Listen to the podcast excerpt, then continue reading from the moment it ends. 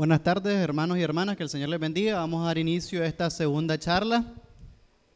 Eh, por motivos ajenos a su voluntad, eh, nuestro hermano Gerald González, que estaba programado para esta tarde, no va a poder asistir.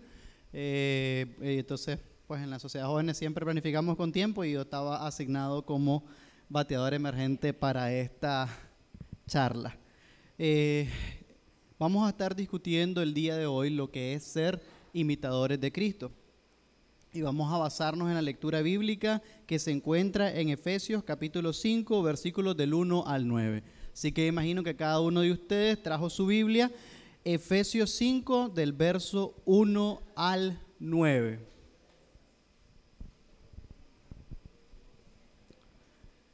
Entonces, eh, antes de que Comencemos, por favor les voy a pedir que se sienten cada uno de ustedes agrupados en sus respectivos colores, por favor, para poder realizar las distintas dinámicas de la charla. Entonces los amarillos con los amarillos, los rojos con los rojos, verdes con verdes, eh, lilas con lilas. Vamos rápido. Rojo, vamos moviéndonos. En dos bancas traten de acomodar cada color. Dos bancas cada color. En máximo dos bancas cada color.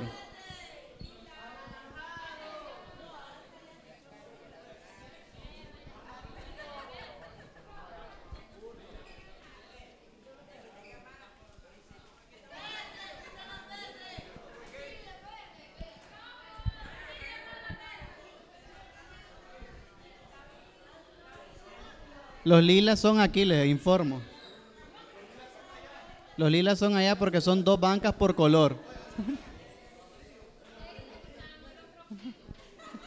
Solo son una roja ahí.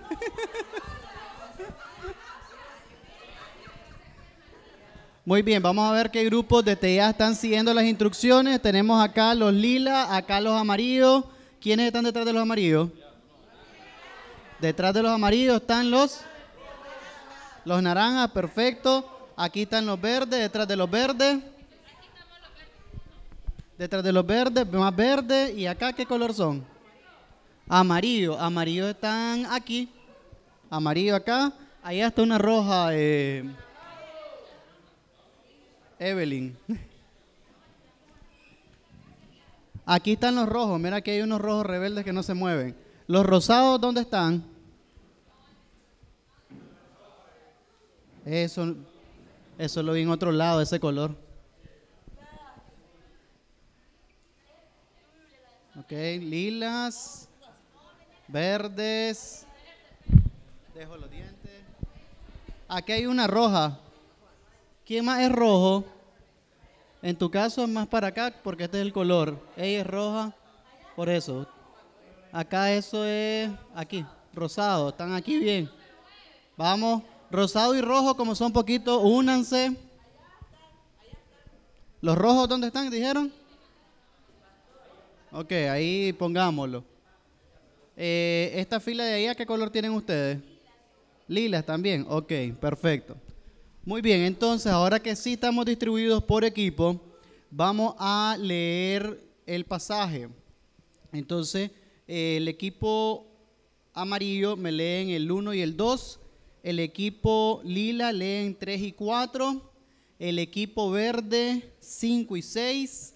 El equipo eh, naranja 7 eh, y 8. Y el equipo que está todo amorfo ahí al fondo leen únicamente el 9. ¿Entendido? Efesios 5 del 1 al 9. Vamos a leer cada grupo dos versículos a excepción del grupo de allá al fondo, donde está nuestro hermano Samuel y Ezequiel, eh, Eliezer, perdón, ya cambié nombre, que están unos colores mezclados, ellos solo leen el verso 9. ¿Entendido? Entonces, acá 1 y 2, este equipo de acá 3 y 4, verde 5 y 6, el naranjado 7 y 8 y el fondo 9.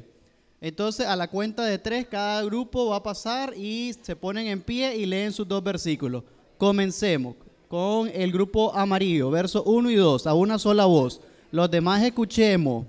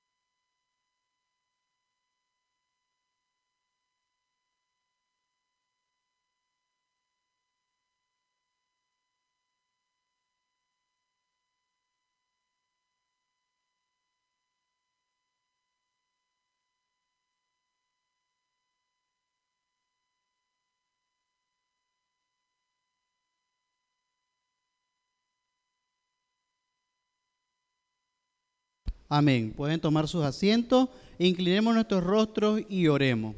Señor, te damos la honra y la gloria porque tú eres fiel y para siempre es tu misericordia.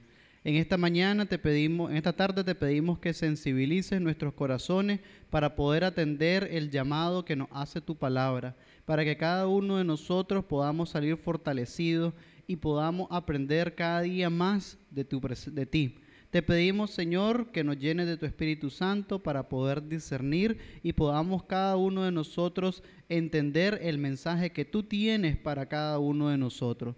Todo esto hemos orado y pedido en el nombre de Cristo Jesús. Amén. Bueno, voy a pedirle a cada uno de los grupos que está formado que vaya eligiendo entre ellos una persona que es líder y me los van a mandar a mí, por favor. Entonces eligen de entre ustedes a uno que es líder, me los mandan y yo explico. ¿Entendido? Perdón, no me lo mandan. Entre ustedes lo eligen. Está arruinando la dinámica. el. No hablen muy duro porque solo el grupo tiene que saber. ¿Ah? No, tiene que ser una persona que nadie sospeche. No digan muy alto quién es la persona, ¿entendido?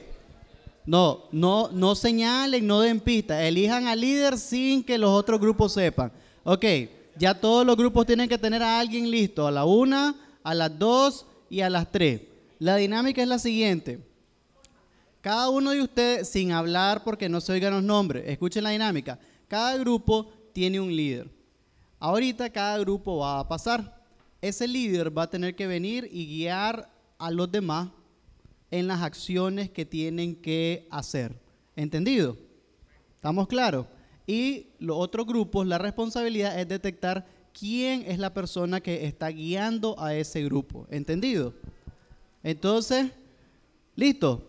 Entonces comencemos con el grupo de los lilas. Pasen adelante los lilas. Vamos, un fuerte aplauso para los lilas. Pasen para acá.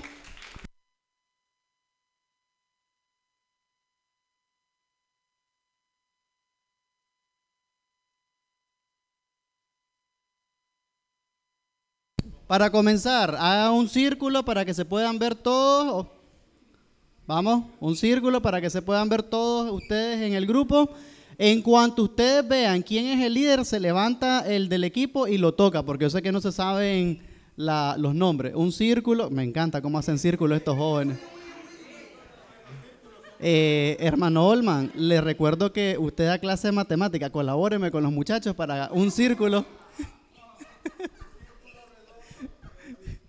Por favor, por favor. Me le va a dar algo al hermano Olman viéndolos a ustedes cómo hacen círculos tan precisos. no, pero tienen que hacerlo. Listo.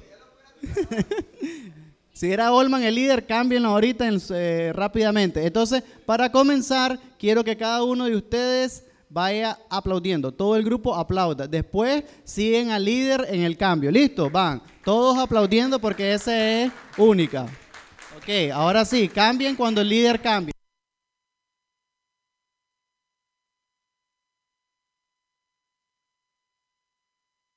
Dije que se levanten y lo toquen.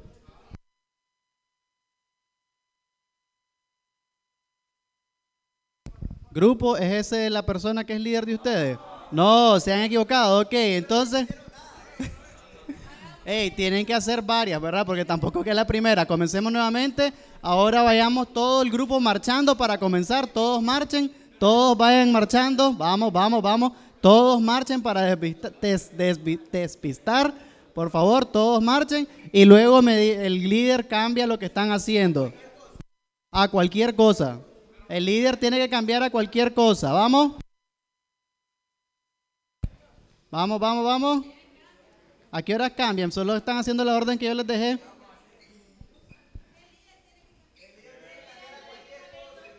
Ok, este grupo salió un poquito que no sigue, sigue las instrucciones. Muy bien, démosle un fuerte aplauso por ese intento a ese grupo.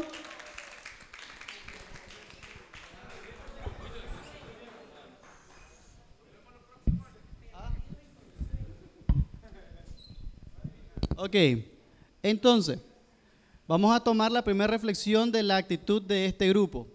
¿Qué pasó con este grupo? ¿Quién me puede decir? Falta de comunicación, no hubo liderazgo, muy bien. Porque realmente, como se vendieron con Olman, no sabían porque Olman era el líder. Y después les pedimos que cambiaran el líder, entonces todos se quedaban viendo.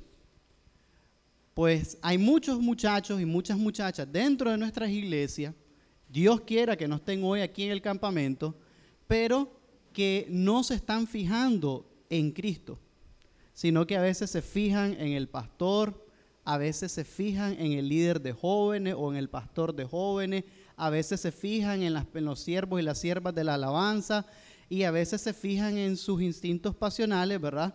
En donde llegan a la iglesia porque la novia llega a la iglesia o el novio llega a la iglesia, pero la mirada no está puesta en Cristo. Y eso es lo que sucede. Muchas veces en las iglesias decimos, ¿cuándo nuestros jóvenes van a dejar de hacer, de, van a dejar de, hacer lo malo? Eh, ¿Cuándo nuestros jóvenes van a aprender a tener disciplina? ¿O cuándo nuestros jóvenes van a tener tal cosa? Y lo que está sucediendo realmente es que las miradas no están puestas en Cristo Jesús. El pasaje dice que hay que ser imitadores pero hay que saber a quién imitar. Y cuando no sabemos a quién imitar, venimos en la vida, con el respeto de este grupo, y hacemos el ridículo. Y eso es lo que sucede en nuestras iglesias, que cuando no tenemos la mirada puesta en Jesús, cuesta, cuesta poder ver el reflejo de Cristo. Y la única manera que el mundo pueda saber que usted, que Cristo es real, es porque usted vive conforme a la voluntad del Señor. Nuestro hermano Norland ocupaba ayer una frase muy gráfica y decía, el ser cristiano no es una moda, no es como esta camiseta que andan ustedes, que hoy la andamos y mañana nos las quitamos. Hoy que estuvimos en el campamento, sí, somos uno en Cristo, pero ya mañana nos las quitamos y ya somos uno con el mundo, uno con los conflictos, uno con el pleito.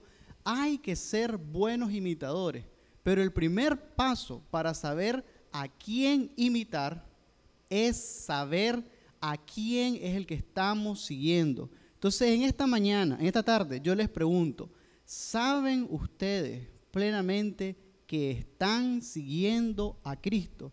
y que Él es al que deben de imitar.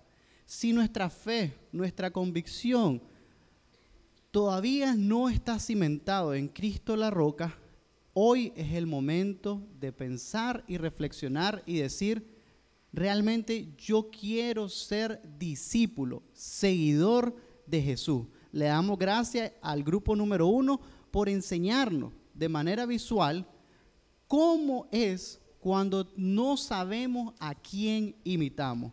Vamos a darle ahora la oportunidad al grupo de los verdes, vamos a ver qué tipo de liderazgo prepararon ellos y vamos a analizarlo luego a la luz de la escritura. Vamos equipo verde, igual, yo les doy las instrucciones del primer gesto o movimiento que van a hacer y luego el líder de ustedes los tiene que guiar en los siguientes movimientos. Eh, chicos, la idea es que los tienen, los tienen que ver los otros grupos para saber quién es el, el líder. Vengan hacia el centro, hagan un círculo. Al centro, por favor, para que los vean todos. Gracias, Roberto. Gracias, Alison. Ah. Vengan para acá, más para acá, más al centro. Ok, entonces yo le doy la pista inicial. Vamos a comenzar siempre igual. Eh, todo el grupo listo, comience aplaudiendo y luego el líder cambia la seña. Va.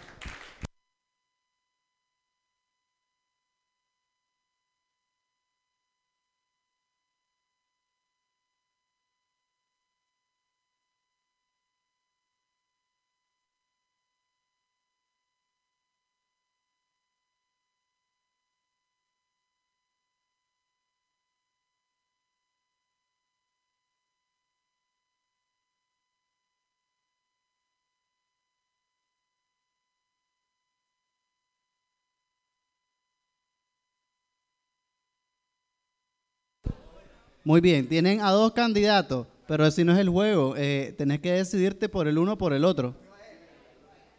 ¿Cuál de los dos, Natanael? A él. Grupo, ¿él es el líder de ustedes? No, muy bien, intentemos otra vez. Ajá, hermano Norland tiene su teoría.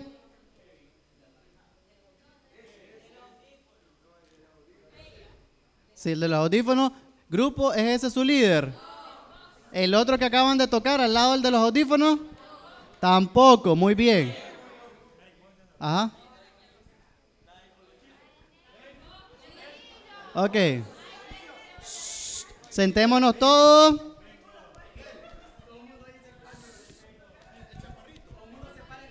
Ok. Ya, entonces volvamos a comenzar. Vamos a darle un chance más a los grupos. Este, ahora comiencen como que están leyendo la Biblia, hagan de cuenta y caso como que están leyendo la Biblia y el líder cambia la acción.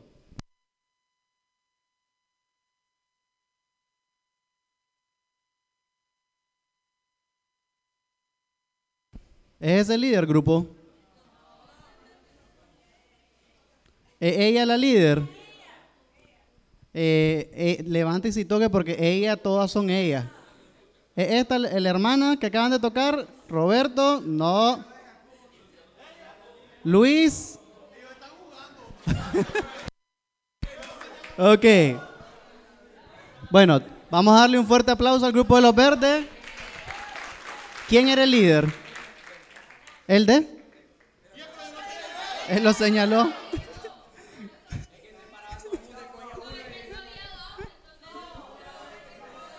Ok, es cierto, el grupo de los amarillos... Eh,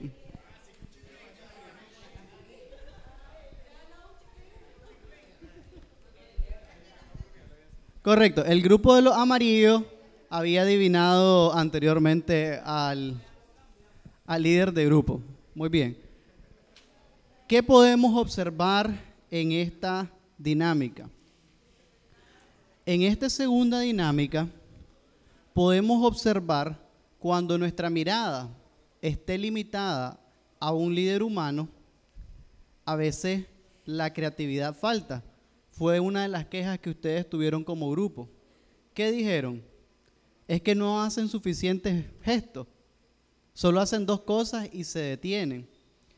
Y muchas veces, cuando nosotros estamos en la iglesia y decimos que somos imitadores de Cristo, pero nuestra mirada realmente está puesta en los ojos de los hombres, vemos que nuestra transformación o la transformación que hay en nuestra iglesia es bien limitada y a veces cansa porque una y otra vez surgen dentro de nuestra iglesia los mismos problemas, los mismos enfrentamientos, los mismos conflictos, las mismas actividades, el mismo diagnóstico. Es que la iglesia no crecemos, es que solo los mismos salimos a evangelizar, es que nadie quiere escuchar de la palabra, es que yo invito, pero cuando ven que el hermano, eh, espero que no haya ninguna Juana aquí, ¿verdad? Solo son esos nombres genéricos, ¿verdad? Y es que lo que pasa es que cuando yo invito, vienen y ven la gran cara de la hermana Juana y los hermanos dicen, para ser amargados como esa señora, mejor me voy. Y eso es lo que puede pasar en la dinámica de la iglesia. Pero Pablo nos da ciertos consejos. Dice el apóstol que nosotros debemos de andar en amor, como también Cristo nos amó y se entregó a sí mismo por nosotros, ofrenda y sacrificio a Dios en olor fragante. Y luego vienen los consejos pastorales, pero fornicación y toda inmundicia o avaricia, ni aun se nombre entre vosotros, como conviene a santos. Es decir, ¿qué acciones hay en nuestro corazón? Dice el apóstol Pablo que la transformación, que la imitación a Cristo debe llegar a tal punto que ni las cosas malas deben de salir de nuestra boca. No es ni siquiera hacerla. En otros pasajes Pablo, eh, decir, en Gálatas, donde habla de los frutos del Espíritu, en el consejo pastoral, él dice este, que dejemos ciertas acciones como un consejo pastoral, pero en, en Efesio él lo lleva a otro nivel, que lo dice que ni siquiera debemos de pensarlo. Vamos a leer Gálatas del 5, del 16 al 26. Y para ello vamos a pedirle al grupo que no ha pasado, que está acá y leyeron muy bien, el grupo amarillo, vamos a pedir que a una sola voz nos lean ellos los pasajes del de Gálatas 5, ya les digo, del 19 al 21. Esos tres, esos tres versos, por favor, con voz clara y fuerte. Gálatas 5, 19 al 21.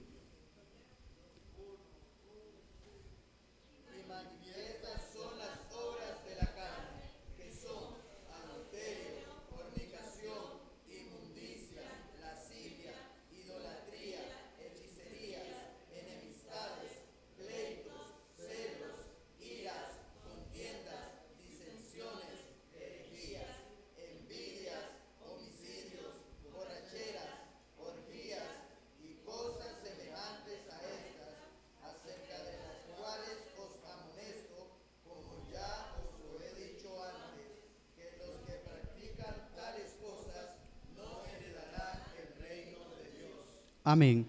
Ahora pueden tomar su asiento, muy amable el grupo. Ahora lo que quiero que hagamos es que de esta lista la tomemos y la analicemos a la luz de lo que nos dice Efesios 5. Efesios 5 únicamente nos menciona dos, que, pero la segunda es una, un resumen del otro. Dice, pero fornicación, inmundicia o avaricia, ni aún se nombre entre vosotros. Es decir, en Gálatas él es claro y dice, no practiquen y da una serie de consejos pastorales. Pero en Efesios, Él le dice, recuerden, ¿verdad? Él da a entender de manera implícita, recuerden las palabras del Señor Jesús, de la abundancia del corazón habla la boca. De la abundancia del corazón vienen las acciones. Y entonces, él le dice, todas estas inmundicias ni aún se nombre dentro de vosotros. ¿Y qué son las cosas que podemos hablar y pensar? Adulterio. Muchos de ustedes pensarán, bueno, yo no estoy casado, no tengo de qué preocuparme, pero muchos de ustedes tienen novios y novias.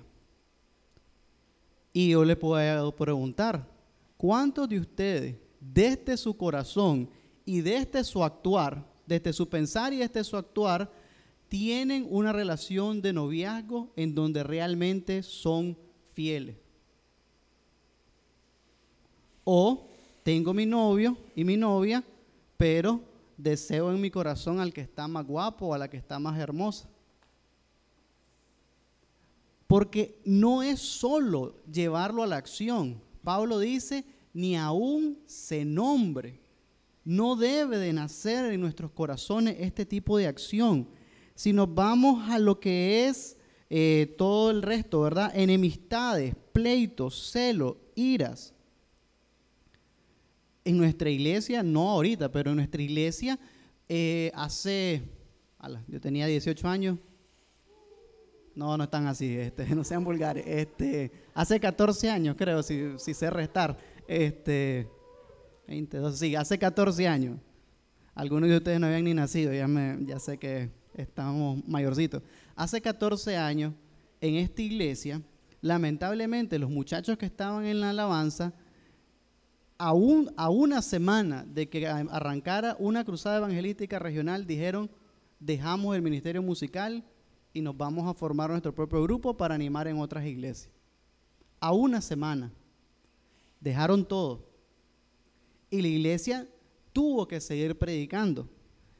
Créanme, yo fui parte de ese grupo musical que tocó sustituir una de las campañas más aburridas porque nos sabíamos 15 cantos y los tres días se tocaron los mismos 15 cantos. Pero ¿saben qué? Hubieron profesiones de fe. Los hermanos que venían a la iglesia estaban, ya sabían que era algo muy del programa, pero los invitados que fueron diferentes, que la iglesia iba trabajando, iban viniendo cada noche, esos invitados, muchos de ellos aceptaron a Jesús. Algunos se quedaron congregando con nosotros y otros se congregaron en otro lado. Pero ¿qué es lo que había en el corazón de estos muchachos? Hubo momentos de celo, porque no les gustó que la iglesia estuviera formando un nuevo relevo musical. Y ellos dijeron, y así, que se hagan cargo. Y la realidad es que empezaron a dar pistas porque nos dejaron eh, tocar el día de Navidad y Año Nuevo, cosa que nunca habíamos tocado. Entonces, bueno, se pontaron buena onda, ¿verdad? Uno a veces en su ingenuidad. Pero la realidad es que ellos decían, ¿por qué hay eso? Si estamos nosotros. Si estamos nosotros que lo hacemos bien y que lo hacemos para el Señor. Muchas veces en cosas pequeñas y en, disculpen la palabra, pero en tonteras, ahí nace los celos, la envidia, las enemistades. Y vienen y calan hondo en nuestras iglesias. Y los rencores. Ahora, todas las iglesias, hermanos y hermanas, todos ustedes que son jóvenes, trabajamos con personas que traen su historia de vida. Nadie de los que estamos en esta iglesia, ni nadie de los que está en su iglesia, puede decir que tiene una vida que le ha sido dada en cuna de oro, sin ningún problema y sin ninguna aflicción. Muchos de nosotros podemos venir de hogares donde ha faltado la mamá o el papá, porque no crean que es tan raro que una mamá no cría a su hijo. En nuestra iglesia tenemos familias donde el que ha criado es el papá y también familias en donde la única que se ha hecho responsable es la mamá. Familia en donde los padres no conocen del Señor y lo que dan es maltrato. O peores casos, familias donde supuestamente el padre y la madre conocen del Señor y también dan maltrato y abuso a sus padres, a sus hijos. Hogares en donde se forman heridas. Jóvenes y jovencitas que tomamos malas decisiones con, nuestro, con nuestra vida. Pero ahí, en medio de esa realidad, en medio donde el enemigo pretende sembrar la ira, los celos, las contiendas, la envidia y las disensiones, ahí es donde la grandeza y la gracia de Jesús se manifiesta. Porque nos dice a partir del verso 22, que es lo más importante, mas el fruto del Espíritu es amor, gozo, paz, paciencia, benignidad, bondad, fe, mansedumbre, templanza. Contra tales cosas no hay ley. No seamos como el grupo 1 y 2. El grupo 1 sin saber a quién imitar. Y el grupo 2 fijándonos únicamente en las ideas, en el ministerio de hombre. No, la mirada debe estar puesta en Cristo Jesús. A Él le debemos nuestra imitación. A Él es al que debemos copiar y seguir en todo momento, para que haya una transformación profunda de nuestra vida.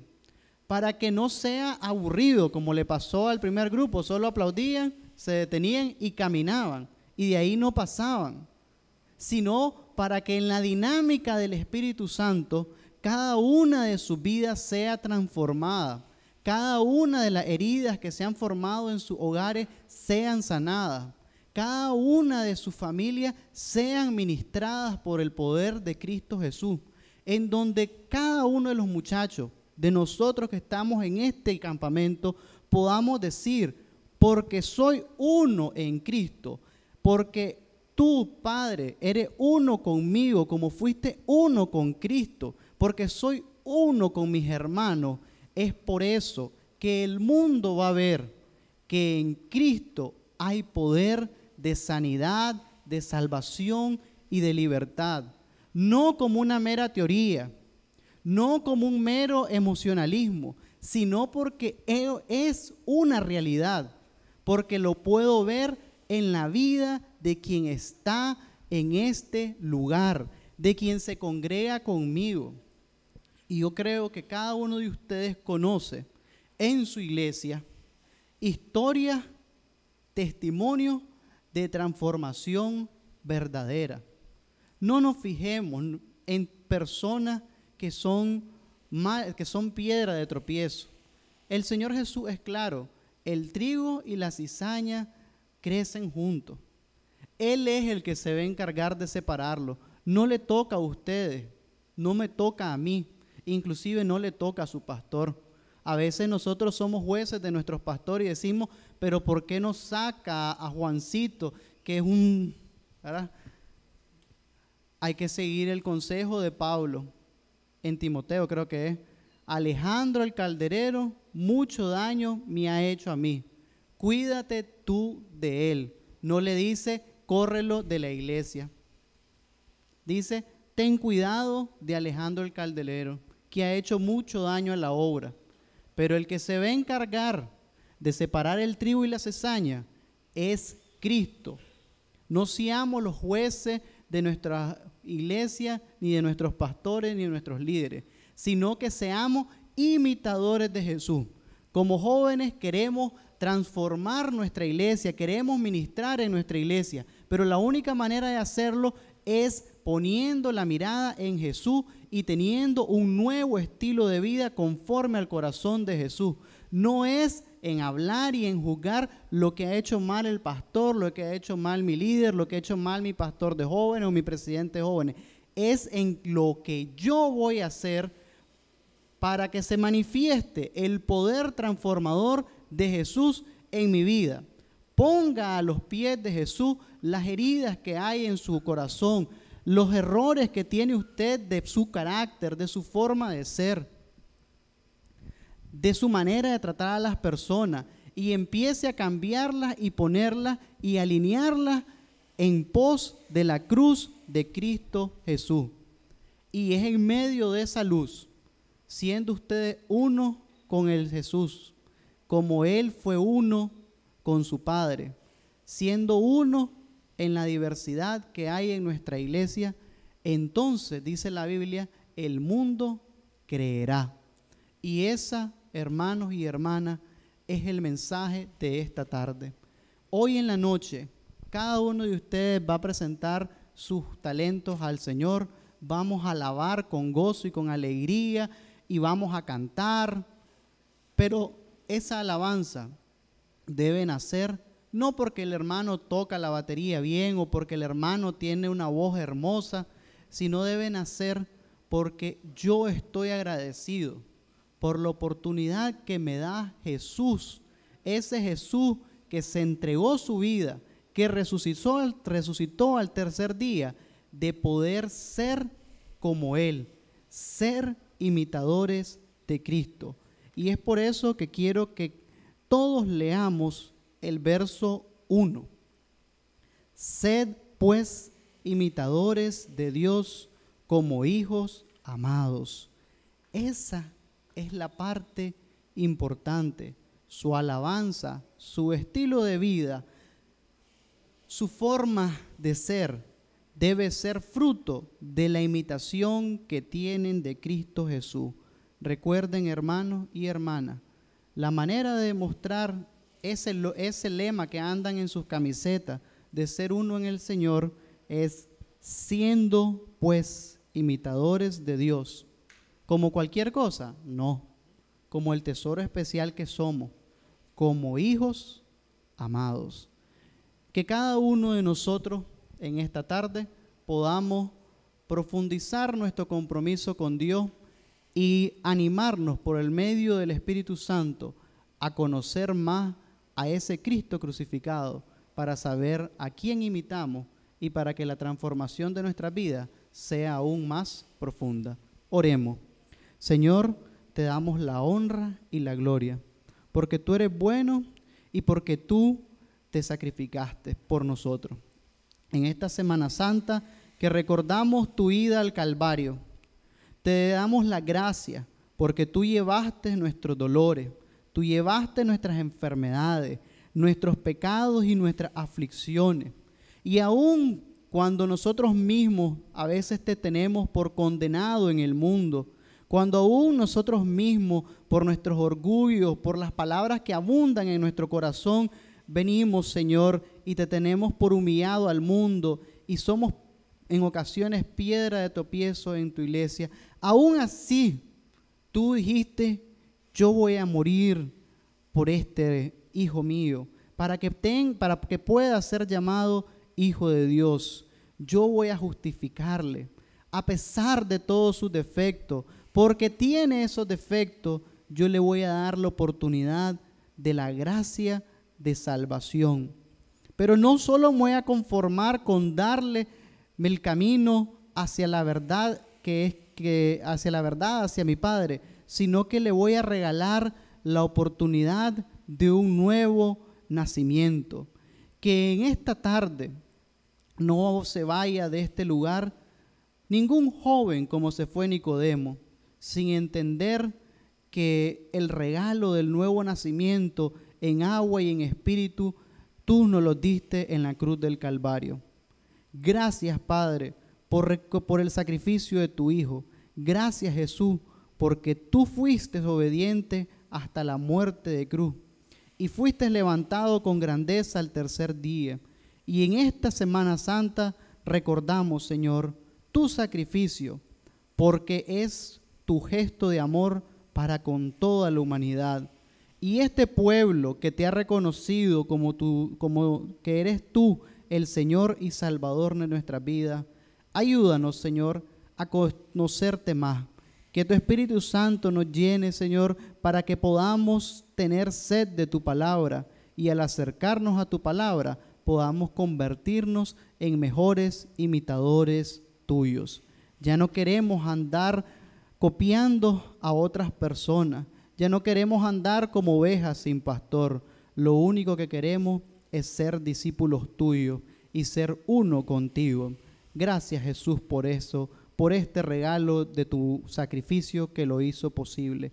Gracias Padre por ese amor que nos tuviste. Gracias por la oportunidad que nos das de compartir y explorar tu palabra. Llénanos de fortaleza para ser cada día más mejores imitadores tuyos. Hemos orado en el nombre de Cristo Jesús. Amén. Que el Señor me los bendiga. Son las 2 de la tarde. Continúan con el programa del campamento.